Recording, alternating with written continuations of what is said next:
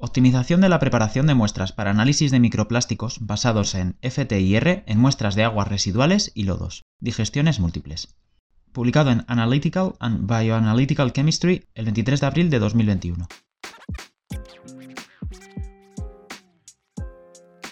Abstract. La falta de metodologías estandarizadas en la investigación de microplásticos se ha abordado en los últimos años, ya que dificulta la comparación de resultados entre estudios. La cuantificación de microplásticos en el medio ambiente es clave para la evaluación de los posibles impactos ecotoxicológicos que esta nueva categoría de contaminantes emergentes podría tener sobre las especies terrestres y acuáticas. Por tanto, la necesidad de protocolos robustos, sencillos y fiables junto con su estandarización son de crucial importancia. Este estudio se ha centrado en la eliminación de materia orgánica con reactivo de fentón de muestras de aguas residuales y lodos, este paso de análisis se optimizó mediante la implementación de un tratamiento de digestión múltiple en estas muestras, que tienen una alta concentración de mezclas complejas de materia orgánica, que interfieren con la enumeración de microplásticos. Además, este estudio se centró en la detección de microplásticos en el rango de tamaño de menos de 100 micrones debido a los riesgos potenciales más altos asociados con partículas de menor tamaño, y los datos limitados disponibles de investigaciones anteriores sobre aguas residuales. Para demostrar la validez del método, se enriquecieron de forma independiente muestras por tiplicado de aguas residuales sin tratar, efluentes finales y lodos con dos tamaños y tipos diferentes de polímeros microplásticos. Debido a las diversas etapas analíticas necesarias para el aislamiento de microplásticos, el tiempo es un factor limitante en el procesado de muestras. La digestión secuencial con reactivo de fentón representa un procedimiento económico y eficiente en el tiempo para la investigación de aguas residuales que proporciona una degradación eficaz de la materia orgánica. Estas ventajas sobre otros métodos actualmente disponibles significan que el método es adecuado para el análisis de un gran número de muestras, lo que permite generar conjuntos de datos de seguimiento sólidos. Introducción.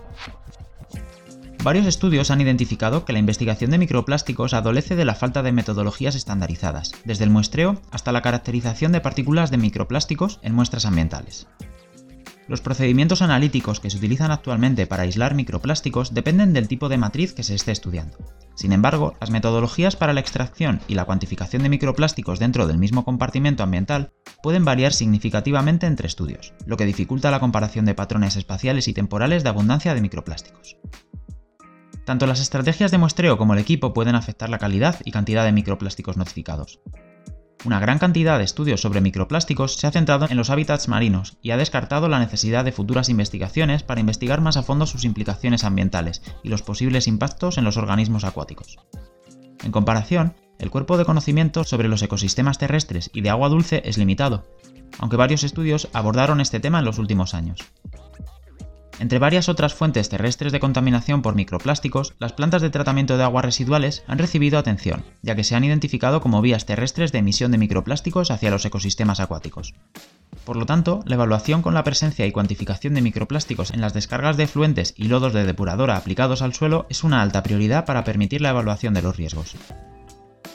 Es importante que se desarrollen metodologías de detección de microplásticos que sean simples, precisas y eficientes, tanto en términos de tiempo como de costo, para que estos caudales dinámicos y altamente variables del sistema de aguas residuales puedan monitorearse de manera efectiva.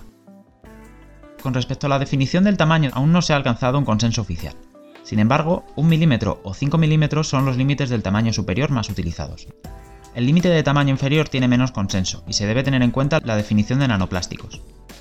Recientemente se ha sugerido que se considere un límite de una micra. Algunos estudios han demostrado que alrededor del 60% de los microplásticos encontrados en el efluente final de la SEDAR eran menores de 100 micras. Sin embargo, el rango de tamaño de menos de 100 micrones no se ha investigado por completo con frecuencia, debido al gran tamaño de malla que se utiliza a menudo para la recolección de muestras, así como los desafíos técnicos asociados con el examen de fracciones de tamaño más pequeño. La gran relación superficie-volumen hace que la evaluación y cuantificación de microplásticos de rango de tamaño más pequeño sea importante para comprender sus posibles impactos ecotoxicológicos. Las dificultades para llegar a un consenso hacia la estandarización metodológica se ven obstaculizados por el hecho de que las aguas residuales y los lodos son matrices complejas y ricas en materia orgánica. La degradación de la materia orgánica es un paso limitante importante en el proceso de extracción en términos de tiempo y costos asociados con la remoción. En la siguiente sección se revisan los métodos que se aplican actualmente para descomponer el componente orgánico para la detección de microplásticos en las aguas residuales. A continuación, se analiza el tratamiento de digestión optimizado, seguido de la separación por densidad con cloruro de zinc y el análisis de las muestras mediante espectroscopía de infrarrojos por transformada de Fourier, FTIR. La realización de la caracterización química de los microplásticos es imprescindible para identificar y cuantificar correctamente estos comportamientos en el medio ambiente. Se pueden aplicar varias técnicas para identificar tipos de polímeros, siendo las más utilizadas los métodos de espectroscopía como FTIR y espectroscopía Raman. Estas técnicas no son destructivas y permiten una identificación relativamente rápida de microplásticos en muestras ambientales, cuando se utilizan en combinación con el procesamiento de imágenes químicas automatizadas para obtener información sobre la abundancia, el tamaño y el tipo de polímero. Además, cuando la espectroscopía Raman y FTIR se combinan con la microscopía, se pueden detectar partículas de hasta un tamaño de una micra y 10-20 micras, respectivamente. Estas dos herramientas analíticas presentan sus propias ventajas y desventajas relacionadas con la resolución de tamaño, el tiempo de medición y los modos de adquisición de espectros. Por tanto, se consideran técnicas complementarias, y la elección reside principalmente en el alcance de la investigación. En este estudio se eligió micro FTIR para la caracterización de microplásticos ya que el rango de tamaño objetivo estaba entre 38 y 100 micras. Métodos actuales de digestión en la investigación de aguas residuales.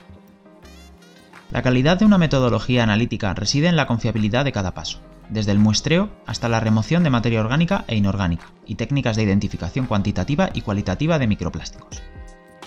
Establecer el método de digestión óptimo para una aplicación requiere que se consideren cuatro factores. 1. La eficiencia de remoción de la técnica y el tiempo de digestión. 2. El daño potencial a las partículas de microplásticos, incluidos los cambios espectrales antes y después del tratamiento, si se realizan análisis espectroscópicos. 3. Costo. Y finalmente, 4. La tasa de recuperación en experimentos de picos. Las metodologías más comunes en la investigación de aguas residuales son el peróxido de hidrógeno, H2O2, y el reactivo fentón, donde el sulfato de hierro 2, FeSO4, actúa como catalizador para oxidar el componente orgánico en presencia de peróxido de hidrógeno. Esto también se conoce como el método de oxidación de peróxido húmedo, WPO, que fue desarrollado por el Programa de Desechos Marinos de la Administración Nacional Oceánica y Atmosférica. Otros métodos ampliamente utilizados para extraer microplásticos de la biota, sedimentos y agua de mar incluyen tratamientos alcalinos, por ejemplo, hidróxido de sodio, NaOH, hidróxido de potasio, KOH, ácidos, por ejemplo, ácido clorhídrico, HCl, ácido nítrico, HNO3, ácido perclórico, HClO4, y enzimáticos, por ejemplo, proteasa K. Sin embargo, se ha demostrado que los ácidos y los álcalis pueden degradar algunos polímeros plásticos como las fibras de poliéster, nylon, polietileno, cloruro de polivinilo, tereftalato de polietileno, metacrilato de polimetilo y poliuretano. En un estudio importante, Harley et al. en 2018 investigaron el impacto de cuatro reactivos, peróxido de hidrógeno a 60 y 70 grados, fentón, hidróxido sódico e hidróxido potásico, en muestras ricas en materia orgánica como matrices de suelo y lodos. Confirmaron que el tratamiento con hidróxido sódico era inapropiado debido a los efectos dañinos en múltiples tipos de polímeros. El hidróxido potásico causó menos daño en los microplásticos, excepto el policarbonato, pero se encontró que tanto el hidróxido potásico como el hidróxido sódico no eran adecuados debido a su baja eficiencia para degradar la celulosa y la quitina, que son componentes comunes del suelo y el lodo. En cuanto al 30% de peróxido de hidrógeno, se observaron cambios visuales en los polímeros microplásticos a ambas temperaturas de prueba, mientras que no se encontró impacto cuando se utilizó el reactivo fentón, por debajo de 40 grados. Aunque temperaturas más altas promoverían la degradación de la materia orgánica, trabajos recientes han argumentado que temperaturas superiores a 60 grados causan pérdidas de algunos polímeros plásticos. Por este motivo, una temperatura máxima de 50 grados representa un corte seguro para evitar pérdidas. Las tasas de degradación orgánica utilizando el método WPO también fueron mayores con el tratamiento de peróxido de hidrógeno solo, incluso a 70 grados. Esto podría explicarse porque el reactivo de fentón requiere un pH bajo, rango de 2 a 4, para maximizar la degradación del material orgánico, lo que permite una degradación más exitosa que el tratamiento con peróxido de hidrógeno solo. Esto también se ha confirmado mediante la comparación visual de diferentes muestras de lodo filtrado después de un tratamiento por separado con hidróxido sódico y reactivo de fentón.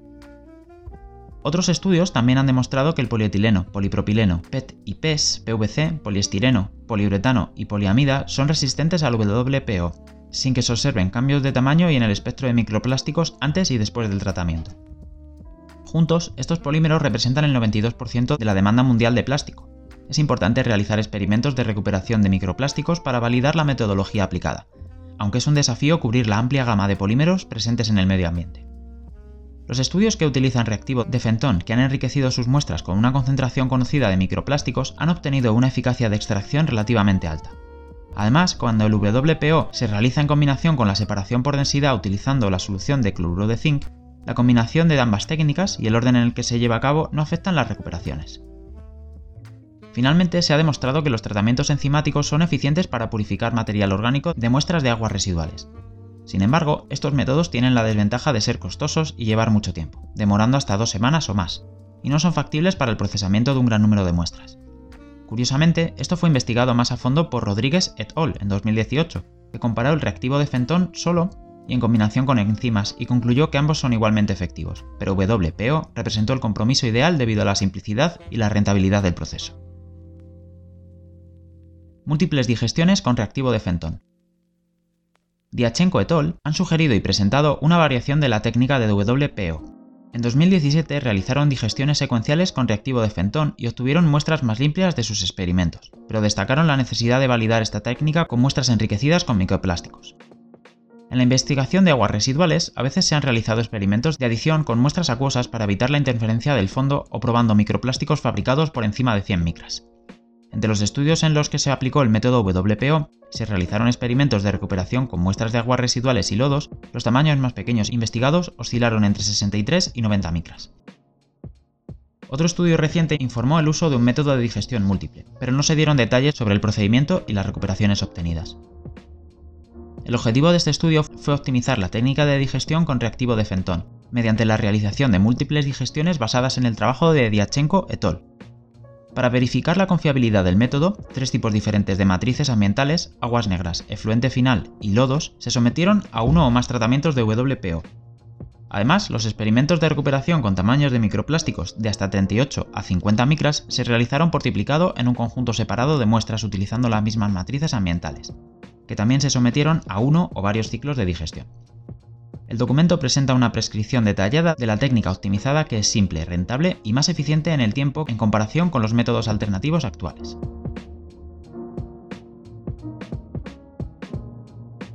Materiales y métodos. Extracción de microplásticos. Recolección y almacenamiento de muestras. Se obtuvieron muestras de aguas residuales y lodos de una planta de tratamientos de aguas residuales secundaria municipal en el sur de Inglaterra, Reino Unido, que se descarga en un curso de agua sensible al nitrógeno.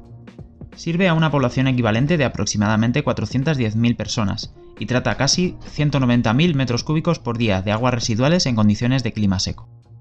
Después de pasar por una pantalla de 6 milímetros, las aguas residuales crudas se someten a una sedimentación primaria seguida de un tratamiento secundario en un proceso de lodos activados, configurados para la remoción biológica del nitrógeno, con zonas aerobias y anaeróbicas para promover la nitrificación y posterior desnitrificación. El licor mixto de lodo activo se pasa luego a través de un tanque de sedimentación final antes de que se descargue el efluente final. Los lodos primarios y secundarios se mezclan antes de la digestión anaeróbica, la modificación del pH y la disposición al suelo.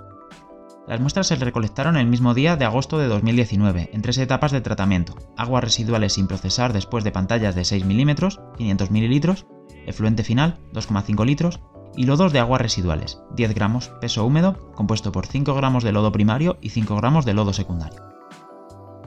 En comparación con otros estudios de microplásticos en la investigación de aguas residuales, se tomaron volúmenes de muestra más pequeños, ya que se pretendía investigar microplásticos dentro del rango de tamaño de 38 a 100 micras.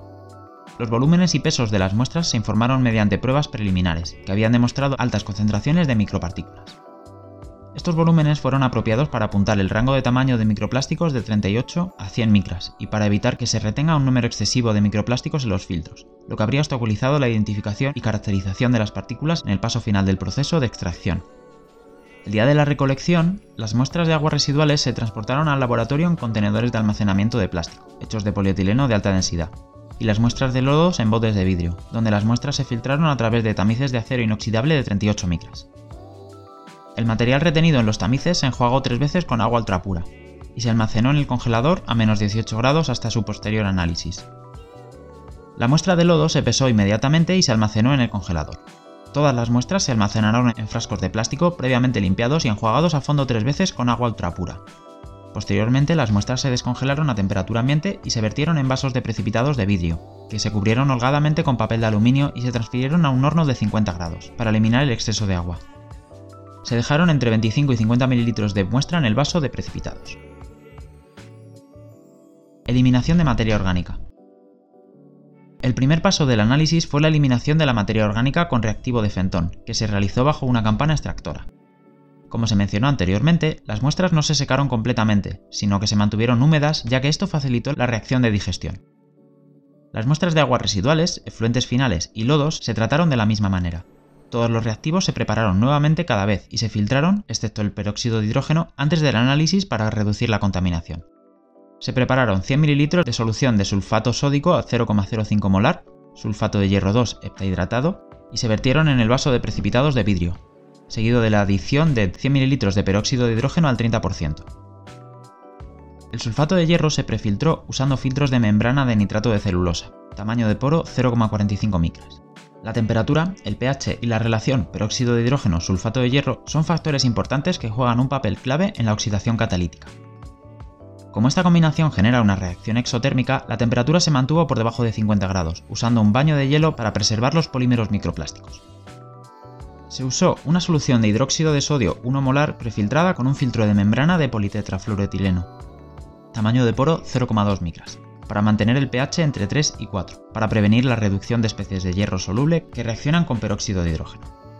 Para evitar el desbordamiento de los altos volúmenes de peróxido de hidrógeno y sulfato de hierro, se utilizaron vasos de precipitados de vidrio de 600 ml para tratar muestras de aguas residuales brutas y de lodo, mientras que se utilizaron vasos de precipitados de vidrio de 400 ml para las muestras finales de efluentes. Durante la digestión, las muestras se cubrieron sin apretar con papel de aluminio.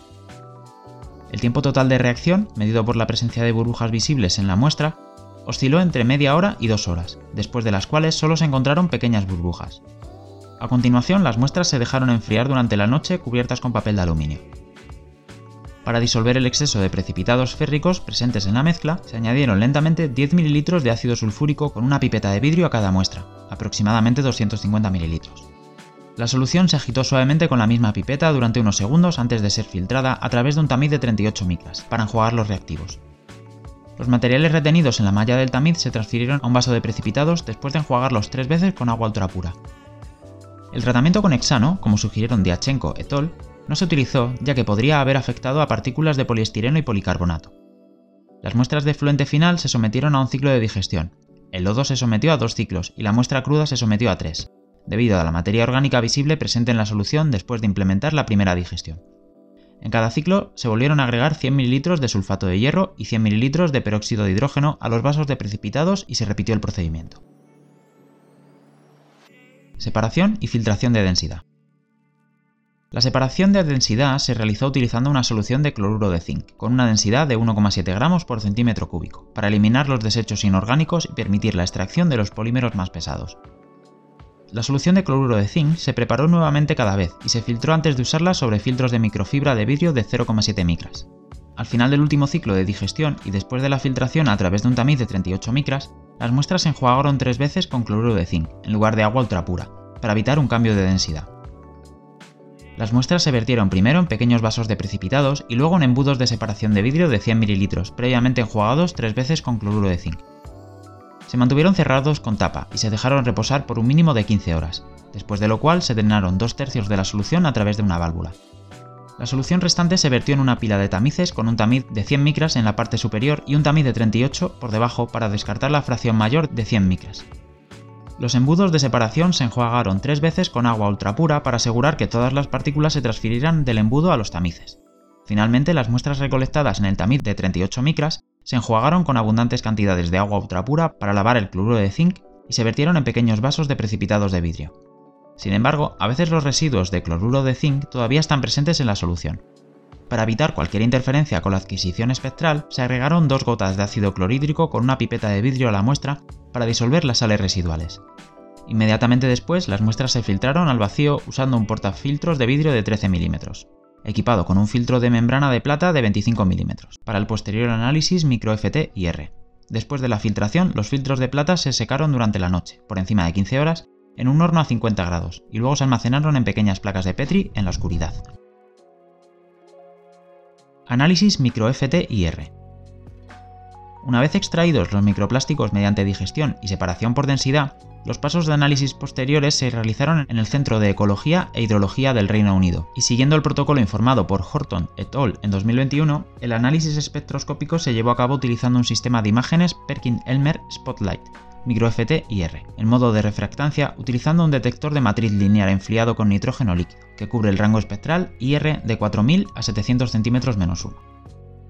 La resolución espectral fue de 8 cm 1, usando 4 escaneos por píxel y la resolución de píxel fue de 25 micras, lo que representa un buen compromiso entre el tiempo del mapeo y la calidad de señal de los espectros.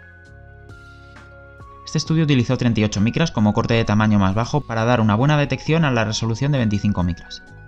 También se llevó a cabo una colección de espectros de fondo en un área limpia del filtro plateado, y la configuración utilizada fue la misma que para las muestras, excepto por el número de escaneos por píxel, 90 escaneos por píxel. Primero se generó una imagen óptica de un área de aproximadamente 13 x 13 milímetros. Debido al límite de tamaño del archivo de imagen de espectro creado por el sistema de imágenes microFTIR, se mapeó un área de superficie de filtro de 11,6 x 11,6 milímetros, que era igual al 92% de toda el área del filtro que se estaba escaneando. Esto se consideró suficiente para estimar de manera confiable las concentraciones de microplásticos y los tipos de polímeros presentes en las muestras. El análisis de la muestra de microFTIR tomó entre 2,5 y 3 horas, una vez adquiridas las imágenes del mapa espectral y generados los espectros de las partículas, se analizaron mediante el software simple para obtener información sobre números de microplásticos, tipo y tamaño de polímero. También se obtuvo una imagen con un mapa de píxeles que representaron los microplásticos que se han identificado, y se visualizó el espectro de cada uno de los microplásticos y se comparó con una base de datos de referencia espectral. Simple ha sido desarrollado por la Universidad de Aalborg, Dinamarca, en colaboración con el Instituto Alfred Wegener de Alemania, combinado con el software Microplastic Hunter con el análisis automatizado de Printke et al. en 2017. Simple está disponible gratuitamente para su descarga junto con una base de datos de referencia. En este estudio, la tubería de AAU se ha utilizado para el análisis de imágenes y se basa en un sistema de umbral de puntuación, este software se utiliza para comparar los espectros infrarrojos recopilados del micro FTIR con los espectros de la base de datos de referencia para el análisis automatizado. Se obtiene una puntuación para cada partícula en función de la calidad de la coincidencia, que va desde 0,01, asignación incorrecta, a 1, asignación determinada. Esta puntuación se genera mediante un algoritmo, a través del cual los espectros brutos, sus primeras derivadas y sus segundas derivadas se correlacionan mediante una correlación de Pearson. Esto produce tres coeficientes de correlación de Pearson, a los que el usuario asigna pesos globales, K0, K1, K2. La puntuación se calcula utilizando la ecuación informada de Liu et al. En este estudio, el coeficiente de correlación de Pearson para el primer umbral de probabilidad se estableció en 0,6, y se utilizaron las configuraciones predeterminadas de simple, K0 igual a 0, K1 igual a 1, K2 igual a 1. Los umbrales de probabilidad segundo y tercero, que ayudan a definir el tamaño de la partícula, no se modificaron. En la actualidad no existen pautas en la literatura sobre los umbrales más apropiados, por lo tanto evaluamos y comparamos manualmente los espectros a través de diferentes tipos de polímeros asignando diferentes pesos y umbrales de puntuación. Una configuración de umbral de 0,6 utilizando la primera y segunda derivada de los datos de los espectros sin procesar arrojó el mejor ajuste. Validación de método. Experimentos de recuperación.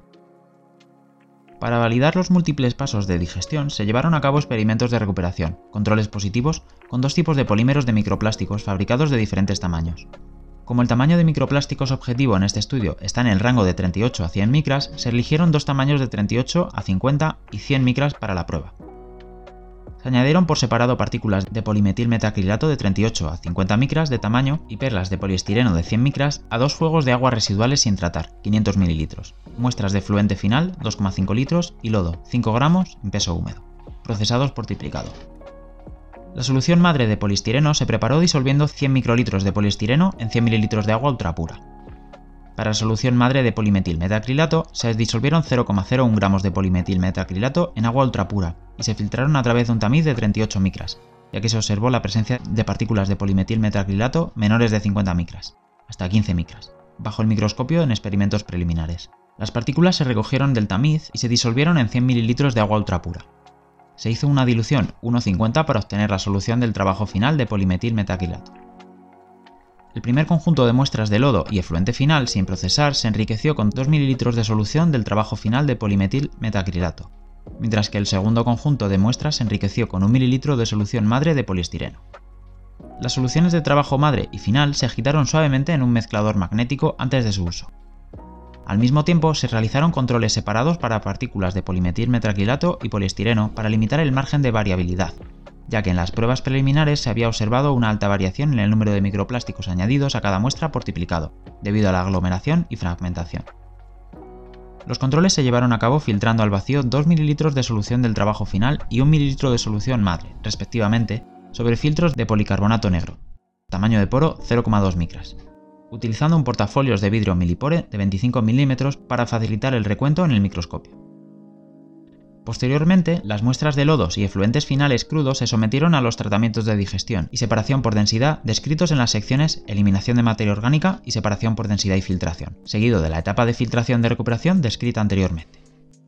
La filtración a través del tamiz de 100 micras no se realizó después de la separación por densidad para evitar la retención de las perlas de 100 micras en el tamiz. Las muestras de efluentes finales recibieron un ciclo de digestión. Los lodos se sometieron a dos ciclos y las muestras crudas se sometieron a tres, según la sección Eliminación de materia orgánica.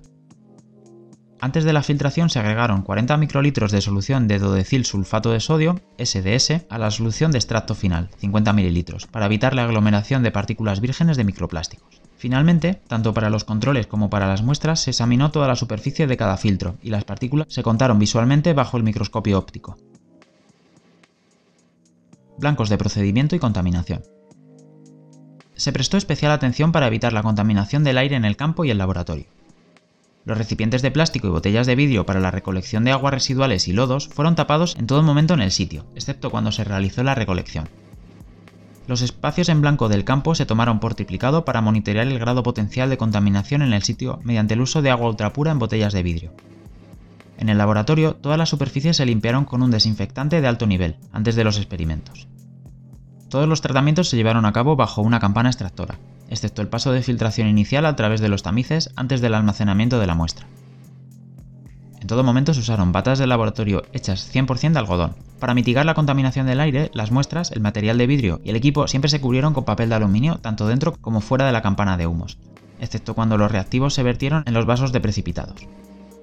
Sin embargo, reconocemos que aunque se minimizó el uso de materiales hechos de plástico, no se pudo evitar por completo. Todo el material de vidrio y el equipo, por ejemplo, tamices de acero inoxidable y equipos de filtración, se limpiaron con una solución de detergente Decon al 2%, antes y después de su uso para evitar la contaminación cruzada entre las muestras. El material de vidrio y el equipo se enjuagaron a fondo con agua de ósmosis inversa y luego se enjuagaron tres veces con agua ultrapura antes de su uso. Los blancos de procedimiento, triplicado, se tomaron utilizando agua ultrapura y se sometieron a dos ciclos de digestión y al mismo tratamiento al que fueron sometidas las muestras, cubriendo todos los pasos desde la preparación de la muestra hasta la filtración, con el fin de evaluar la contaminación de los envases de plástico y la deposición al aire. Los blancos se filtraron al vacío utilizando una unidad de soporte de filtro de vidrio de 13 mm, sobre los filtros de membrana de plata de 25 mm. Tanto los blancos de campo como los de procedimiento se analizaron mediante micro FTIR y los espectros infrarrojos adquiridos se ejecutaron a través del software simple utilizando los mismos ajustes informados en la sección Análisis micro FTIR.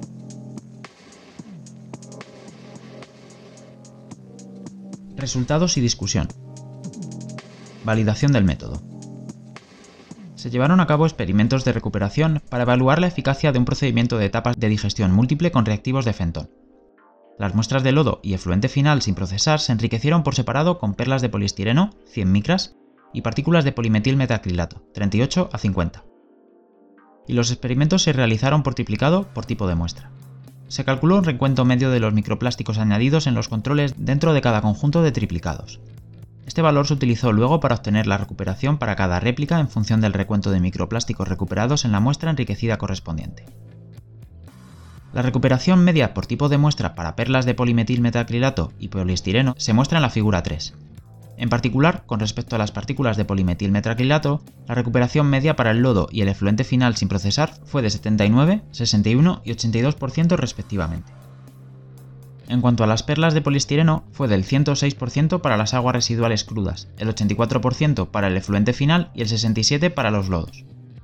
Como se desconocía la concentración enriquecida, se llevó a cabo un control para cada muestra para estimar el número de microplásticos fabricados que se estaban agregando, en particular, la recuperación de las perlas de poliestireno en las muestras crudas fue superior al 100%. esto es posiblemente un artefacto de la variabilidad inherente del proceso de adición al agregar los microplásticos fabricados.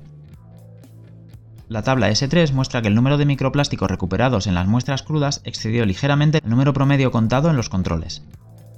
Los resultados de los experimentos de adición muestran que las digestiones múltiples no causan pérdida de microplásticos. La mayoría de los estudios que han realizado experimentos de recuperación han probado partículas fabricadas que eran más grandes que el rango de tamaño de los microplásticos que se estaban investigando. En este experimento, los tamaños de microplásticos seleccionados incluyeron el límite inferior y superior del rango de tamaños objetivo, 38 a 100 micras, se sometieron a todos los pasos del análisis. Con el fin de reducir la variabilidad inherente a la preparación de controles durante el proceso de adición, se utilizó un valor medio de microplásticos concentrados en los controles. Las recuperaciones obtenidas caen dentro del rango del 60 al 100% de eficacia de recuperación que se ha informado en la literatura. En nuestro estudio, se analizaron partículas fabricadas de menor tamaño, 38 a 50 micras, en muestras de entornos reales. Es importante tener en cuenta que al realizar experimentos de recuperación, los tamaños de los microplásticos enriquecidos deben elegirse en función del rango del tamaño objetivo investigado, y que deben usarse muestras ambientales en lugar de soluciones acuosas limpias.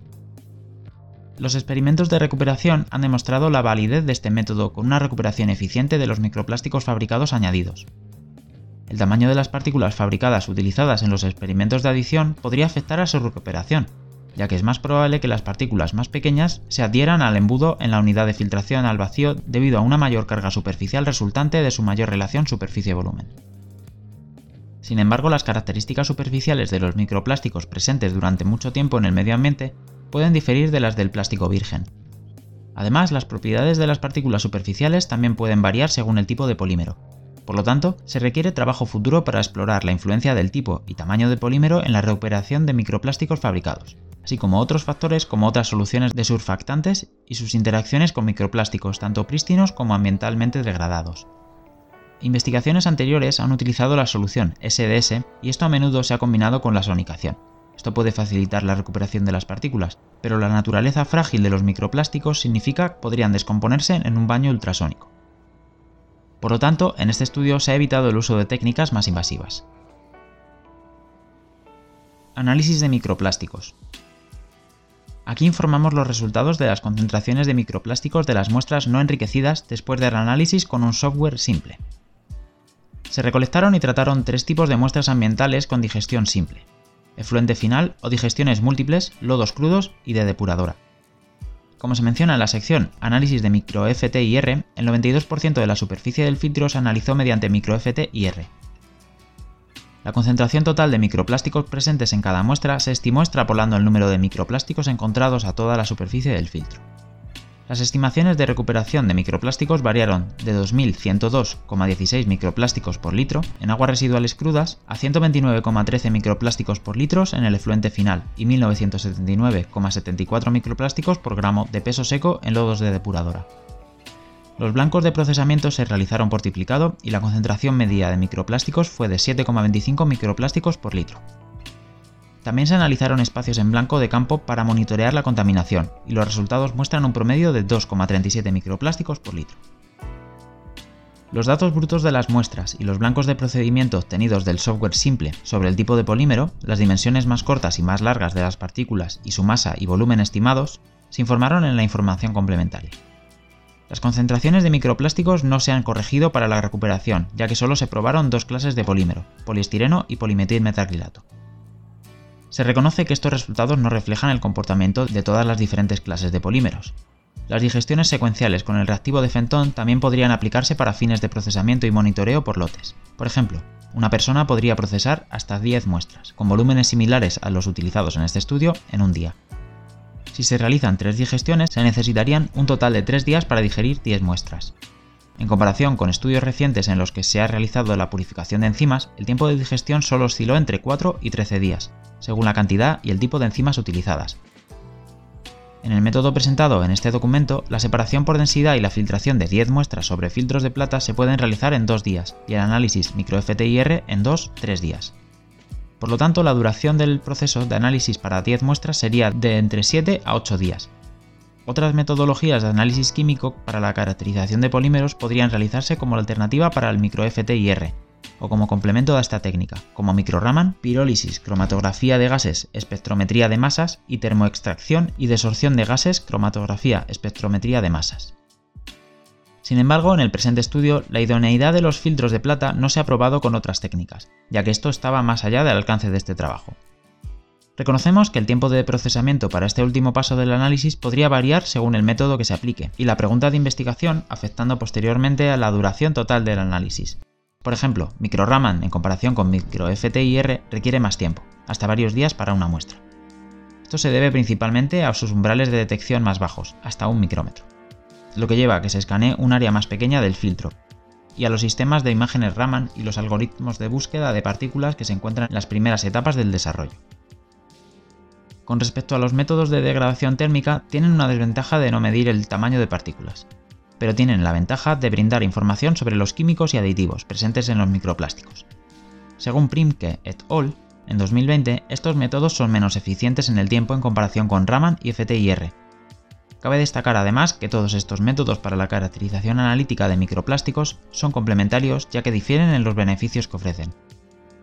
Dado el alcance de este estudio, se eligió MicroFTIR porque proporciona una caracterización de polímero confiable y rápida para el análisis de microplásticos por encima de 10 micras, y a diferencia de los métodos de degradación térmica, no es destructivo.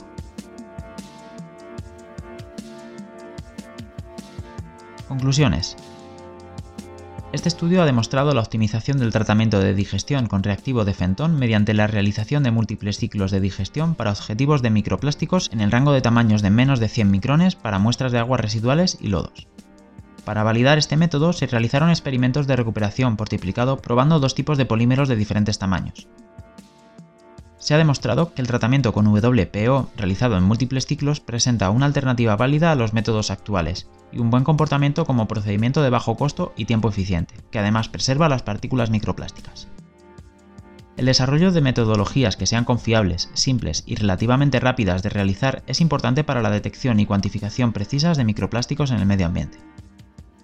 La investigación futura podría investigar otros tipos de polímeros y la recuperación de microplásticos fabricados más pequeños,